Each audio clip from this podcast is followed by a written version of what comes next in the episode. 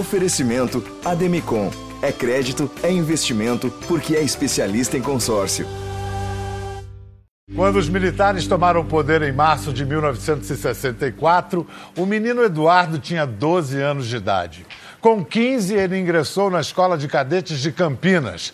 Depois foi para a Academia de Agulhas Negras, onde entrou aspirante e saiu comandante.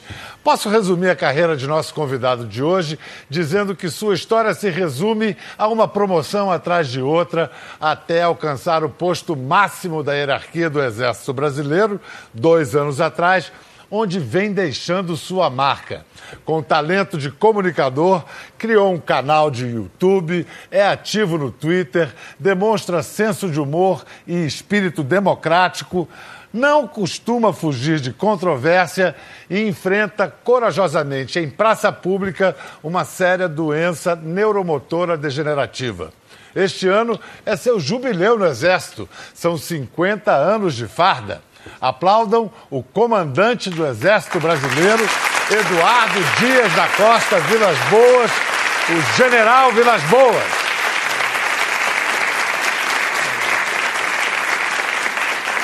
Que, pelo visto, escolheu a sua melhor farda de camuflagem para a nossa conversa. Tá... Maquiaram o senhor também? É, Biel, eu quero começar com uma reclamação, sabe? Poxa vida. Mas o que foi? Não imagina, trataram bem? Você imagina o pessoal da selva os paraquedistas sabendo que eu estou de camuflado e maquiado. Não, não vai pegar muito bem, não? Não. Lá, lá você, única... sabe, você sabe por que, que, que os militares usam aqueles uniformes bem brilhantes, vistosos, bem enfeitados? Vaidade. É para impressionar os homens e agradar as mulheres. Ah! Deixa eu ver uma coisa aqui. Quem serviu o exército? Meninos, quem serviu ah, o exército? Eu logo aí? vi que o bigodão ali serviu. Ah. Já me fez uma continência muito bem feita. Madruga. Só você ninguém... serviu o exército? Mas vem cá, que moleza, ninguém serviu aqui? É que eles não sabem, Biel, que na saída tem uma comissão de alistamento e vai passar todo mundo lá. As meninas já podem entrar para o exército. Esse ano já temos as meninas ingressando na academia militar, na escola preparatória em Campinas e também na, nas escolas de sargentos. Então estamos aumentando o nosso contingente de mulheres no Exército e já algumas na, na, na linha, no caminho para serem promovidas a general. Quem diria, hein? No seu tempo, no seu início de carreira, não tinha nada não, disso, não tinha nem nada pensar. Disso. Não tinha nada Você é de Cruz Alta, no Rio Grande do Sul. Como tem gaúcho na história militar brasileira, né? Vai de Prestes a Médici, Germes da Fonseca, Geisel, Golbery. É verdade. Mas na sua família tinha militares, o exemplo era de parentes. De onde veio a sua vocação? A minha família Vilas Boas é do Nordeste. Ah, é? É de Aracaju. É um dos ramos do Vilas Boas vem de lá. A história de brasileiro, o meu avô, em Aracaju entrou para o Correio Telégrafo, era né, piripipi, é, telegrafista. Aí foi transferido para o interior de São Paulo, lá se casou. Meu pai nasceu aqui em Campinas. E meu pai aí foi para a escola militar. E saiu aspirante. Pelo jeito não foi muito bem classificado, porque foi parar em Cruz Alta, não é? E lá se casou. Então, por isso que eu nasci aí e vivi até uns 10, 12 anos por lá. Então, tinha um exemplo tem alguma, paterno. Tem alguma raiz gaúcha. Então, o seu exemplo é paterno, então. De, é paterno, é. foi meu pai. Mas é, a inspiração de, de, de, uma febre, da cobra vai fumar, essas histórias heróicas do, do Exército Brasileiro lhe, lhe comoviam? Sempre, sempre. Como eu vivia em ambiente militar, participava de, assistia muitas cerimônias né, uhum. de exaltação, então isso me motivou bastante. E durante o regime militar, a, a sua atuação foi puramente profissional ou, ou, o senhor chegou a ter alguma, algum cargo com atribuições é, políticas, indi, direto ou indiretamente? Não, porque eu era muito jovem, né? Como você disse, em 64 eu tinha 13 anos. É, é. Né? E eu me graduei oficial em 73, com 23 anos. Quer dizer, de 73 até 85. Cinco. É né? Em 85 eu tinha 34 anos, era um oficial jovem, é, voltado totalmente para a atividade operacional, vamos dizer assim, de doutrina, doutrina militar. Né? Uhum. Então a minha geração teve muito pouca participação na, nas questões, enfim, políticas. E eu confesso que a atividade profissional que mais me motiva é a de dar aula, né? Exatamente pelo contato com a juventude. O Orlando Vilas Boas dizia que numa aldeia indígena, o, o adulto é o dono da aldeia, o velho é o dono da história e o jovem é o dono do mundo. Né? Bonito. E, é, e a juventude é a mais importante matéria-prima que um país tem. Né? General, vamos à repercussão das últimas notícias? Bora. No fim de semana passado, numa loja maçônica de Brasília, o general Antônio Hamilton Mourão falou abertamente sobre a possibilidade, mais ainda, ele falou sobre a necessidade de intervenção militar. Vou ler exatamente o que o general Mourão falou. Na minha visão, que coincide com a visão dos meus companheiros do alto comando do Exército, estamos na situação daquilo que poderíamos lembrar da tábua de logaritmos, aproximações sucessivas, até chegar o momento em que ou as instituições solucionam o problema político, com apelação do judiciário, retirando da vida pública esses elementos envolvidos em todos os ilícitos, ou então nós teremos que impor isso. General Vilas Boas, ele não desrespeitou, não quebrou a hierarquia, não desrespeitou o regulamento disciplinar do Exército, ele não vai ser punido pelo senhor ou pelo ministro Raul Jungmann? É, a maneira como o Mourão se expressou, é, e o Mourão é um grande soldado, uma figura fantástica, um galchão, é, soldado é, a maneira como ele expressou deu margem a interpretações bastante, bastante um espectro bastante amplo. É? Mas ele, ele inicia a fala dele dizendo que é, segue as diretrizes do comandante. E as nossas diretrizes têm sido que a nossa atuação, desde o início das crises, antes a própria do impeachment, era de promover a estabilidade, jamais causar alguma instabilidade, de pautar sempre pela legalidade e, segundo, preservar a legitimidade né, da, da, da, que o Exército tem. Então ele começou pautando isso.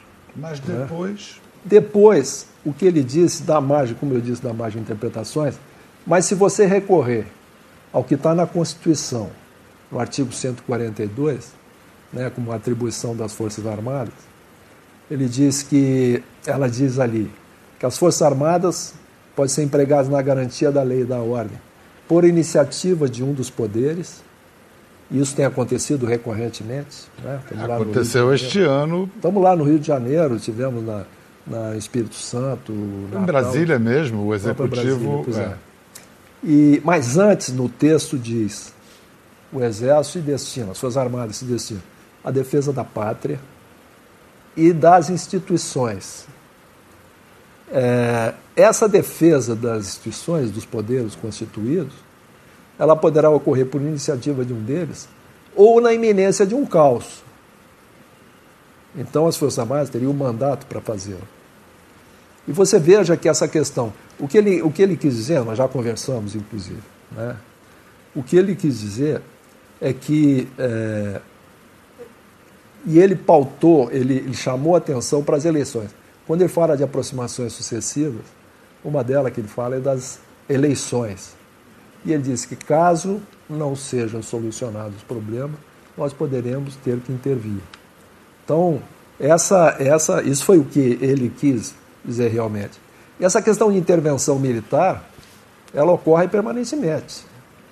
O Rio de Janeiro é uma intervenção militar, como foi Espírito Santo, como foi. É, não, Natal. mas aí ele está falando de uma intervenção militar, o que é, eu entendi, e grande parte da, dos leitores e espectadores entende, entendeu, é que se o judiciário não tomar é, providência sobre a corrupção no outro poder, no legislativo, que aí o, o, o, a intervenção militar será necessária. Aí já é um, ele já está se manifestando, eu, eu, a interpretação que, que dá margem a é que ele está, como um militar da, da ativa, opinando sobre assuntos políticos, coisa que ele não pode fazer. É, tem, mas tem que contextualizar, né, Biel? O ambiente que ele estava era um ambiente fechado. Né? Ele foi provocado numa, numa, numa pergunta. Mas não é a primeira vez que ele fala, né? É, ele já tinha se manifestado uma outra vez. É. Mas já conversamos, inclusive ele falou no alto comando, e ele não fala pelo alto comando. O único que fala pelo alto comando sou eu. Né? E pelo Exército também. Mas é uma questão que já está, já consideramos resolvida internamente. E, não vai haver. E a população. Punição enfim, não vai haver. Punição não, para não, ele. Não, já conversamos. Sei. Né, para colocar as coisas no lugar, uhum. mas uma punição formal não vai haver. Nos últimos anos surgiram vozes, nas ruas mesmo, vozes civis, minorias, porém minorias barulhentas, pedindo intervenção militar, militar na política, dizendo que é a solução para a nossa crise. Há jovens que não viveram a ditadura dizendo que na ditadura era melhor. O senhor acha que na ditadura era melhor? Ditadura nunca é melhor, mas é, há que se entender aquele momento nas circunstâncias que eram vividas. Qual a diferença que nós dizemos do momento de hoje com aquele período? Primeiro, é que vivemos um momento de guerra fria e polarização ideológica. Né? E o Brasil vinha de tentativas de tomada de poder, é, como em 1935, por exemplo, né? pelos, pelos comunistas. Segundo, hoje o Brasil tem instituições amadurecidas e um sistema de pesos e contrapesos que dispensa a sociedade de ser tutelada. E terceiro, naquele momento, em 64, havia uma séria ameaça de quebra da coesão da, da, das instituições militares, quebra de hierarquia e disciplina. Né?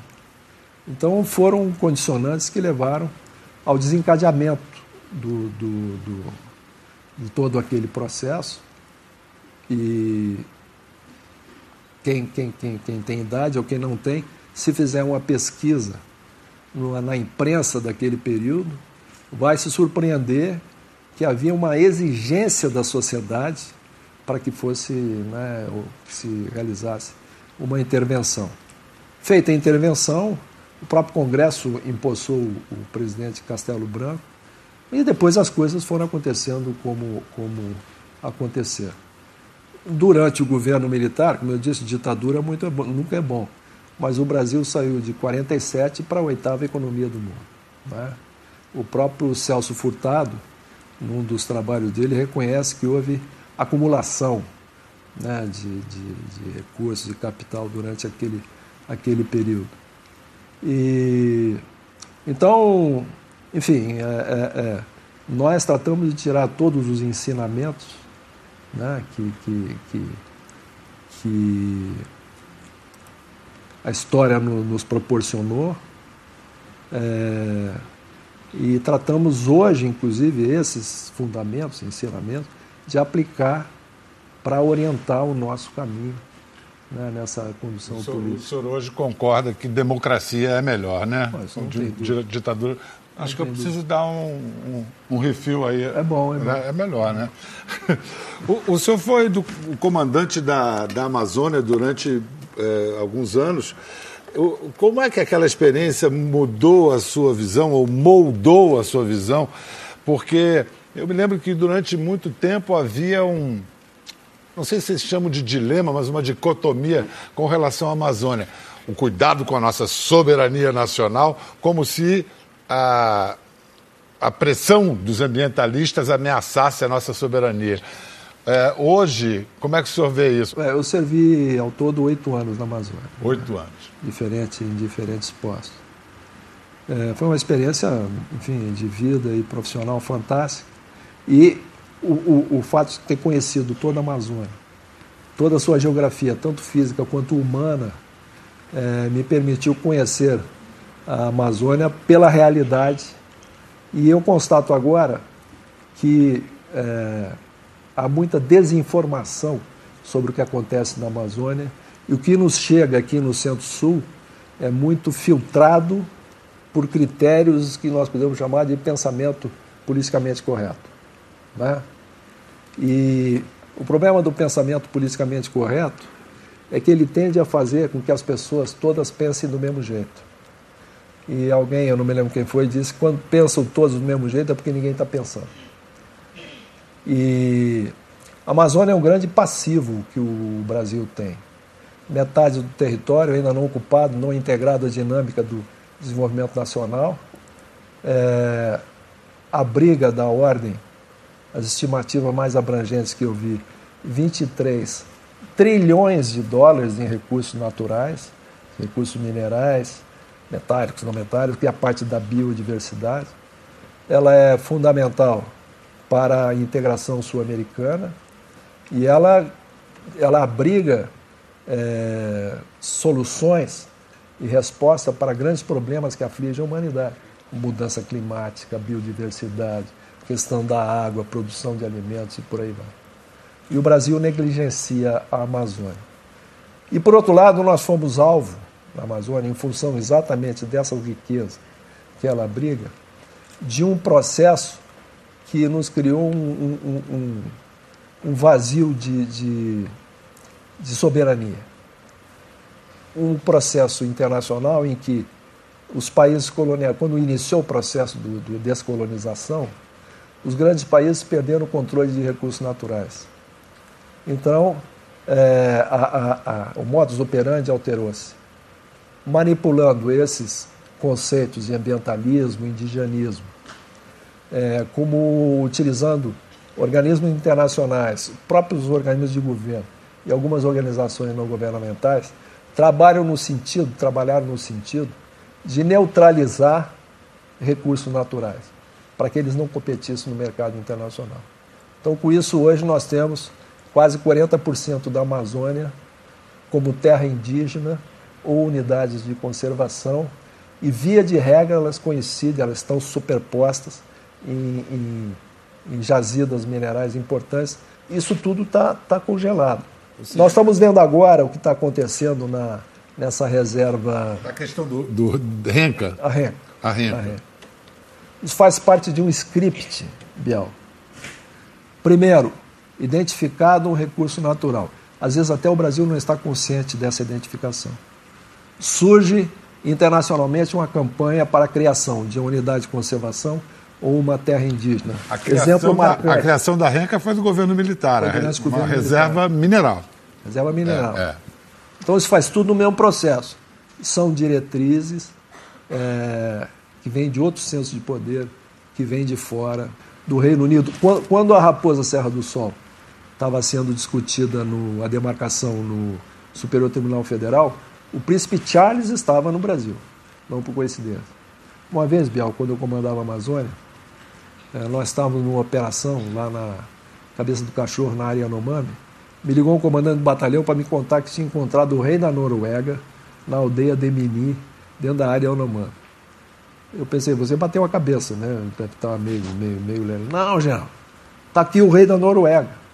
Aí fui verificar, estava realmente, o rei da Noruega estava lá, havia, eu tinha feito um acordo sigiloso no Ministério da Justiça, a FUNAI e o Ministério das Relações Exteriores.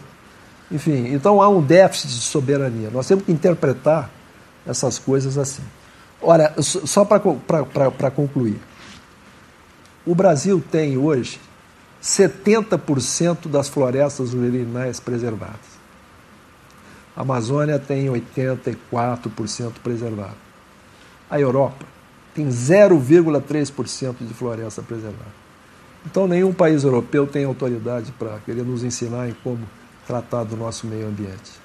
É, eu ah, concordo e o senhor acaba de demonstrar, a questão é muito mais complexa. Muito complexa. Quaisquer questões acerca da Amazônia são de uma complexidade que slogans não, não, não dão conta mas a transparência, que aliás é como você vem conduzindo o seu comando, a transparência é fundamental, né? É, não dá para, num decreto, todo mundo de repente toma um susto. Claro. Ah, a renca agora acabou.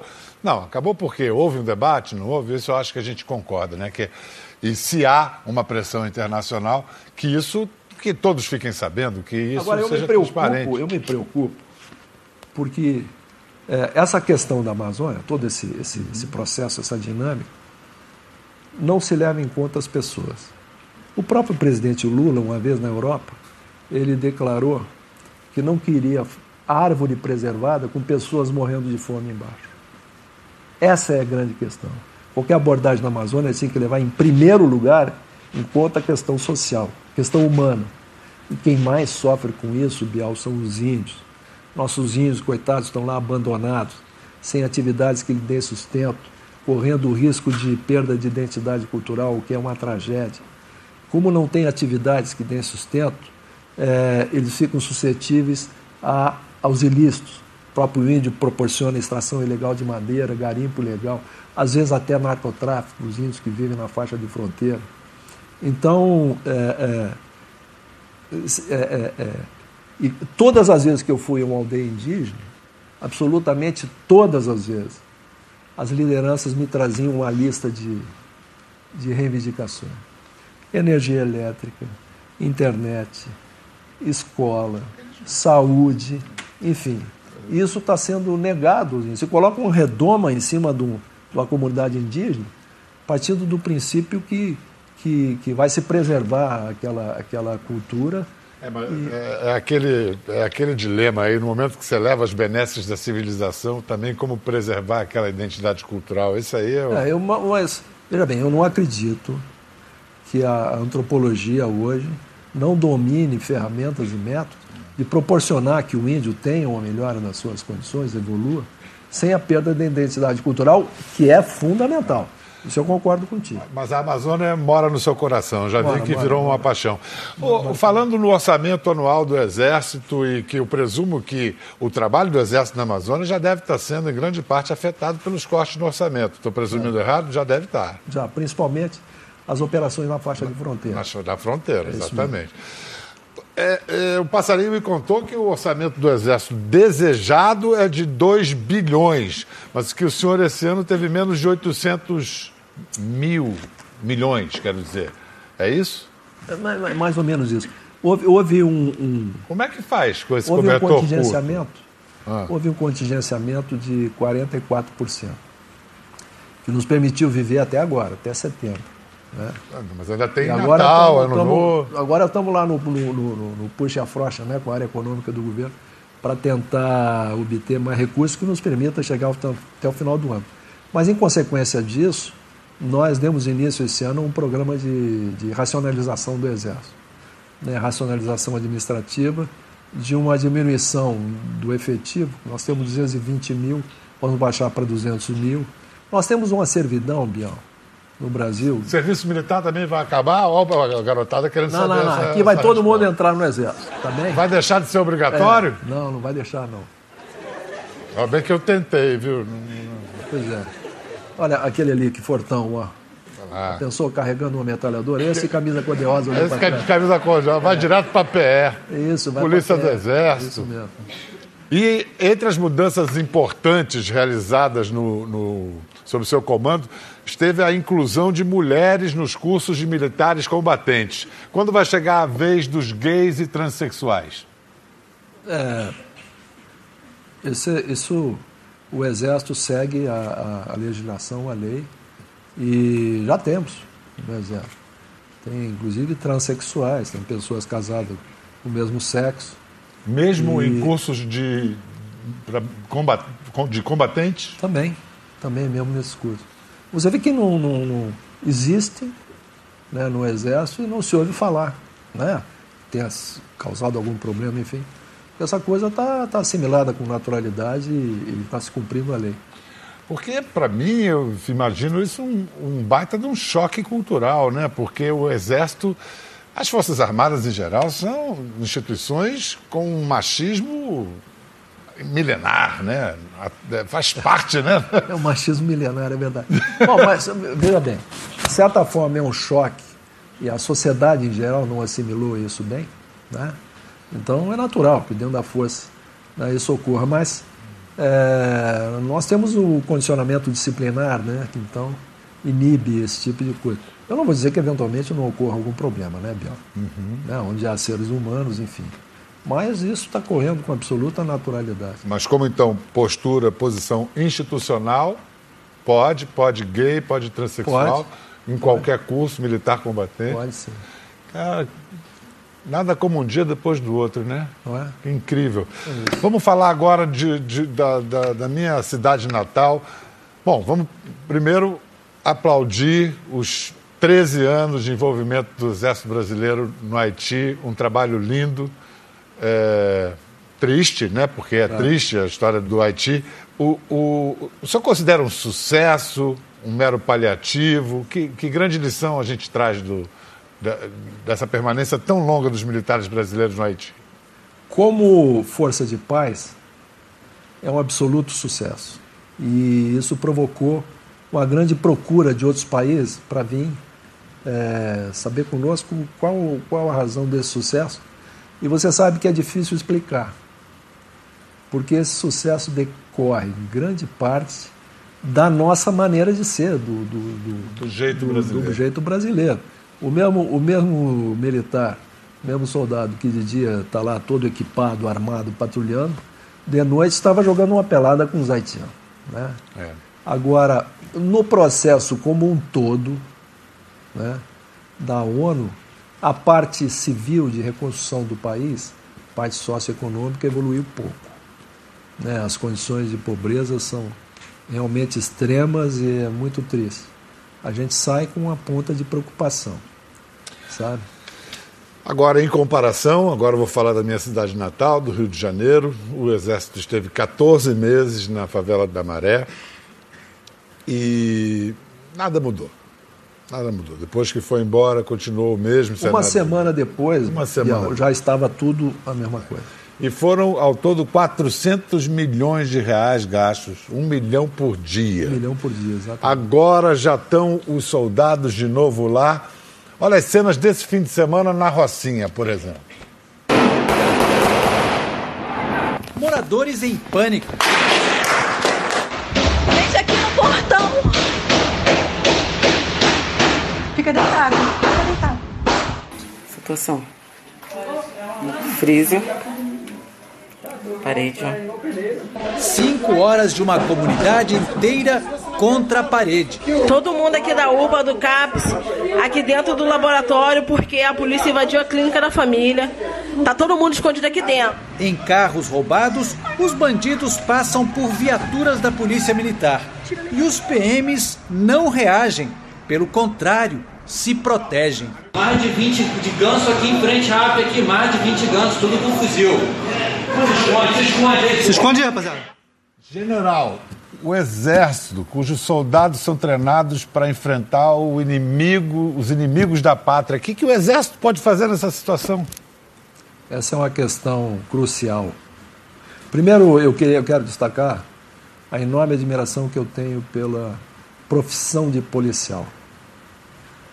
Polícia, o policial são pessoas que saem de casa de manhã, despede da família sem saber se vai voltar. Né? Esse é o dia a dia do, do policial. E há uma incompreensão, um desconhecimento do papel da Força Armada nesse tipo de, nesse tipo de emprego. Porque se passa de pressuposto que empregando o Exército, a Força Armada, o problema estará resolvido. E absolutamente não é isso. O emprego da Força Armada no Haiti, por exemplo, ou na favela da Maré, ou, enfim. E, e, veja bem, essa situação do Rio de Janeiro se repete em várias outras capitais. Né? Enfim, mas a Força Armada é empregada para criar condições de segurança e estabilidade para que os outros vetores do governo e do Estado venham a atuar e criar condições e, e, e, modificar a realidade daquele ambiente. Que vetores que não estão trabalhando direito? Todos, Bial. Área econômica e social, educação, saúde, lazer, é, urbanização, enfim. Se, se não se modificar a realidade daqueles ambientes, vai empregar o exército a vida inteira e nada vai mudar. Quero, antes da gente encerrar esse segmento, queria lhe perguntar sobre algo que, como comandante, você insiste, que é a segurança jurídica de seus comandados. São soldados que estão expostos a uma situação de guerra urbana, se é que eu posso, posso chamar assim, posso Guerra chamar urbana. assim. Pode sim. Eles podem morrer, eles podem matar. Bom, nós vamos, a comissão de seleção agora vai, vai, nós vamos incorporar algum desses rapazes que estão aqui, tá certo? Tá. Tá bem. Por exemplo. Muito bem. O grandão de preto ali, ó. Tá. Vai dar um excelente soldado. Ele, esse Ah, rapaz, ih, rapaz, esse cara, cara, esse é um pensou? soldadão, hein? carregando um- um- um- uma bazuca, né? um- É. Como é seu nome? Tá bom, Juliano? Tudo bem, graças a Tudo bem. Deus. Então vamos imaginar o seguinte, o Juliano, Pronto para servir a pátria? pronto para servir. Sempre. Boa. Excelente. Vamos imaginar, o Juliano é convocado pelo serviço militar obrigatório. Eu tiro o Juliano da família dele. Treino, ensino, não é? E emprego o Juliano numa operação dessa. Ele se depara com um, um traficante, ele troca tiros, mata o traficante, fazendo o que eu determinei, e depois eu devolvo o Juliano para a família dele como um, um indiciado na justiça, sendo submetido a júri popular. Então entra aí até uma questão ética. Então, e, e essa, essa questão jurídica tem dois aspectos. Primeiro é nos dar a proteção, é dar proteção ao Juliano, não é para ele poder cumprir a missão dele. E é interessante, algo que afeta a nós e as polícias também, desapareceu o direito à, à, à, à defesa, à autodefesa né, da, da, da, do, do agente da lei. Tudo se relativiza em favor do, do, do bandido, do transgressor. E a proteção a ele seria o quê? A justiça militar julgar A o caso justiça dele? militar. Olha só o que aconteceu em Paris, naquele atentado. No Bataclan, lembra? Teve Lembro, Bataclan? claro. O- o- os terroristas entraram no Bataclan, é, já estavam matando algumas pessoas, estavam com colete de explosivo, e a polícia entrou num processo de negociação, o que é um erro crasso. Depois que o, depois que o, que o, que o terrorista começou um processo de eliminação de gente, você não pode mais Tem mais negociar. negociação. Aí chamaram o exército. O exército entrou e matou os dois. Fosse no Brasil, eles iriam a júri popular. E a outra questão que nós precisamos melhorar, para viabilizar, para dar, dar é, êxito, né, mais, mais, mais efetividade às operações, é que, por exemplo, a gente entra numa área, recebe tiro de um local. Eu preciso de um mandato de, de busca e apreensão para entrar. Às vezes leva três dias para conseguir isso. Então, aí tem que haver modificações na área do, do legislativo, na área judiciária, enfim, em vários setores, para que, a def- a- para que a sociedade tenha a proteção necessária e a gente não viva. Isso que, que que nós estamos observando. Obrigado, Juliano. Depois do programa você passa lá para pegar a sua farda e capacete. Ok, gente. Ok, Obrigado aí. Depois, eu ainda vou quebrar teu galho. Vamos ver onde você quer servir, eu, eu, eu atendo você. Salvador? Ah, eu também quero ir para Salvador. Sério, o senhor tem um jeito para comunicação? Sempre gostou disso, de escrever, de, de falar, Não, eu, eu go- eu gosto muito de, como eu disse, de ministrar aula. de ministrar aula? Então é isso. Essa interação assim me, me- É, professor tem essa. É, é o jeito. E leitor, leitor, leitura, você tinha, teve gosto pelos livros? muito, muito. Desde, desde de guri. Eu na adolescência, eu li todos os livros do Monteiro Lobato, por exemplo. Todos aqueles clássicos da literatura juvenil. Uhum. Sempre gostei muito de ler. Leio muito menos que gostaria, né? A gente- Depois que a gente é, passa a ter uma, uma atividade profissional muito puxada, fica. Pois é. Sobra É pouco tempo. Preferências musicais, mais para rock and roll, MPB, música clássica. É, o meu gosto musical, normalmente, a minha filha está rindo. Meu gosto musical normalmente me obriga a ouvir a música com fone de ouvido, porque o pessoal em volta. Ah, peraí, peraí, deixa eu, deixa eu perguntar. Drica, qual o seu nome? Eh, Drica é apelido, É o seu nome? Adriana. Adriano. Qual, conta pra gente o gosto musical do seu pai, que, ele não, que ninguém pode ouvir, só ele no fone. Milionário mesada, José olha a Rico. Como é que é? Milionário José Rico. ah. É, bem, é bem modão. Bem, É maravilhoso. Bem não, é sim. Você também gosta? Gosto, não, gosto. assim. Não todas, tem uma que é meio sofrida demais, assim, sabe? Ah, que dá é. vontade de botar o chifre na terra e arar.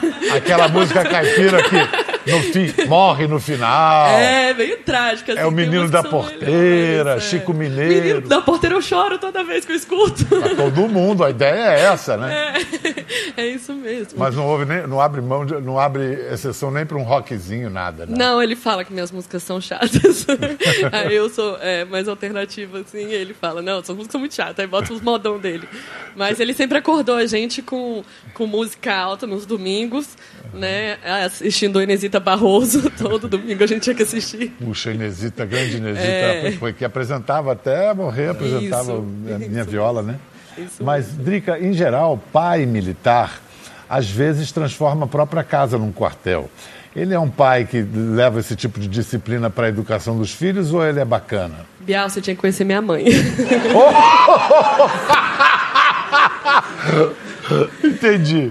E ele, ele veio pra maciar, ela veio no coro, ela, ele veio pra maciar pra gente. Tá então quem certo. sempre liberou a carteira foi ele, liberou a gente do castigo foi ele. Tá que a mãe é bem alemoa. Se ele é general, ela é marechal, né? Total, Essa total. patente que até acabou no nosso exército. Muito obrigado, Obrigada. Drica. Muito obrigado. Mas Você perguntou, perguntou do meu gosto musical. Eu gosto muito de, gosto- muito de música folclore. E, por exemplo, gosto da música folclore chilena, argentina, né, mexicana e da brasileira, tanto música gaúcha quanto, quanto a parte sertaneja me encanta. Agora, essa sua facilidade para a internet, para pegar o Twitter, é, é- é raro na gente da nossa geração assim. Eu Twitter eu, eu tenho, eu vejo que você gosta daquele negócio, usa o meu, bem. O meu pessoal que está aqui, lá da comunicação A social, equipe. eles têm um trabalho danado para me ensinar essas coisas, sabe? Aham. É, Eu, é isso mesmo. eu acredito. Pois é, Aham. pois é isso mesmo, sério. Sério? É? É verdade. Tá. Vou acreditar. É verdade, Biel. Não, o fato é que é, o canal do YouTube foi criado, o Comandante Responde. E foi por esse canal que, quando começaram a circular rumores, boatos de que o comandante ta- estaria com problemas de saúde, o comandante se antecipou e, por esse canal, reagiu aos boatos, informando e com senso de humor sobre o seu estado de saúde. General Vilas Boas, eu queria abordar uma questão bem pessoal. Quando eu estive aqui no final do ano passado, gravando um programa com o senhor, o senhor comentou sobre um tratamento de saúde que estava é, fazendo em São Paulo. E hoje, como o senhor se sente? É, eu prossigo no tratamento, uma doença neuromotora de caráter degenerativo, que me trouxe algumas limitações, algumas dificuldades para caminhar. E isso me tira um pouco da mobilidade para percorrer eh, as unidades, né? assistir, acompanhar uma operação, participar de te- determinadas cerimônias, por exemplo. Mas estou no pleno, pleno desempenho da função, então me sinto plenamente em condições de prosseguir e de chegar até o final do, do, do comando no momento que o, que o presidente julgar, julgar necessário.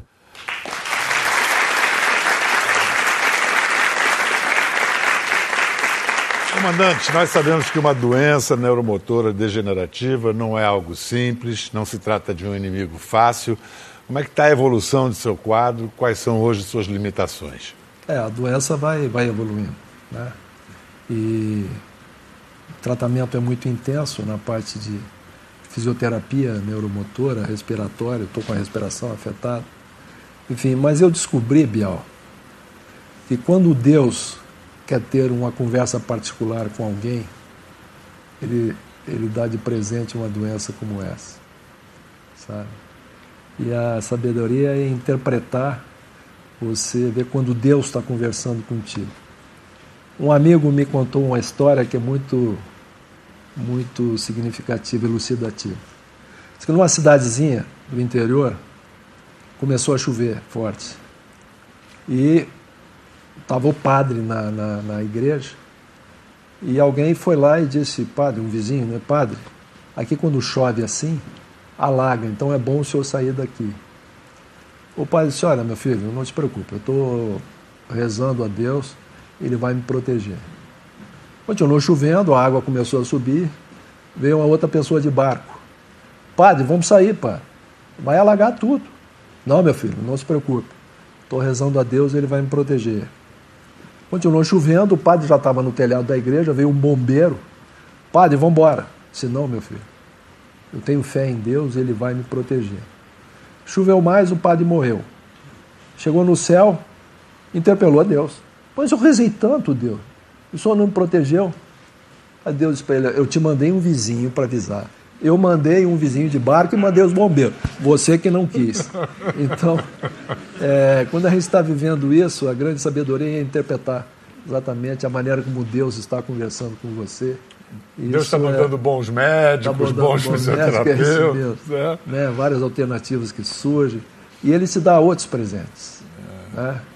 A, a, convergência da família, a, os amigos, o crescimento espiritual que você, você experimenta, a compreensão das coisas essenciais da vida, enfim.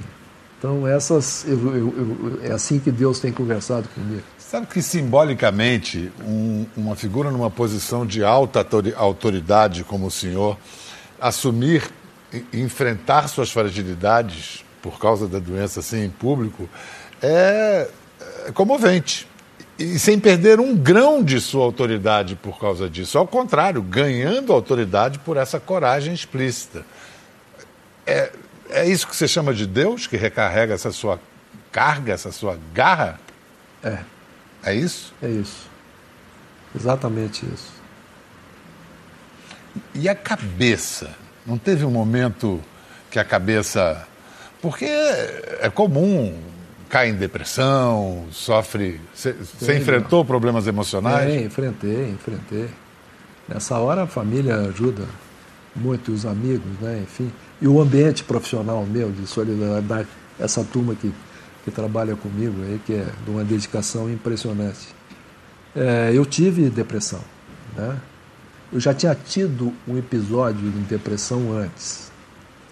Essa coisa que nós, você sabe que só quem viveu sabe exatamente o que é isso. Né? Quem não viveu, diz, não, isso é uma tristeza, vamos dar uma volta que isso passa, enfim, não é nada disso. Então, quando eu tive o diagnóstico, comecei a sofrer as primeiras limitações, né, eu tive um, uma recaída. E, e, aí, enfim, psiquiatra, psicólogo, tratamento, enfim, consegui recuperar.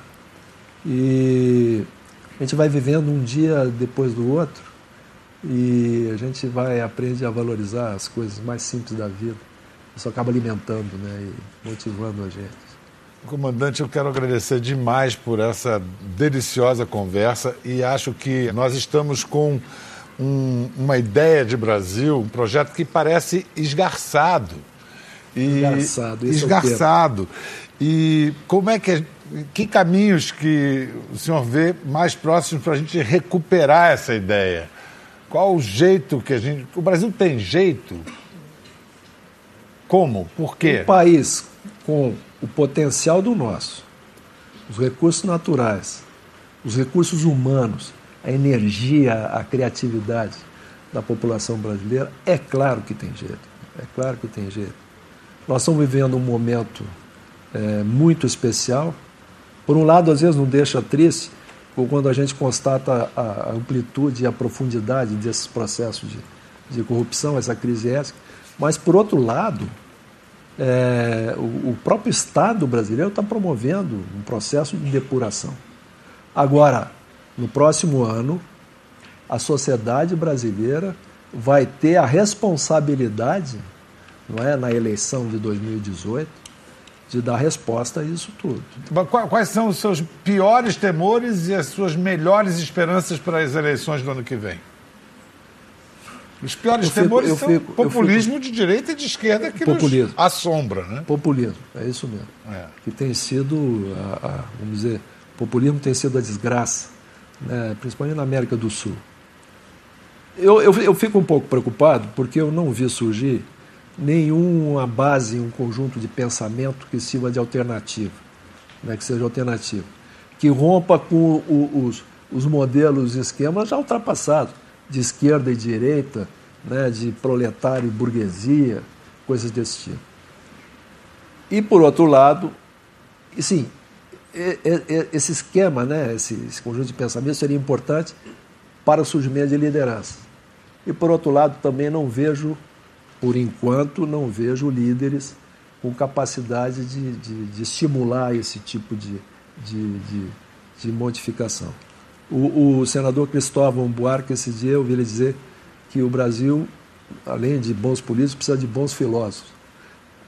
Pessoas com capacidade de interpretar a realidade e sugerir novas formas de condução do, do destino do nosso país.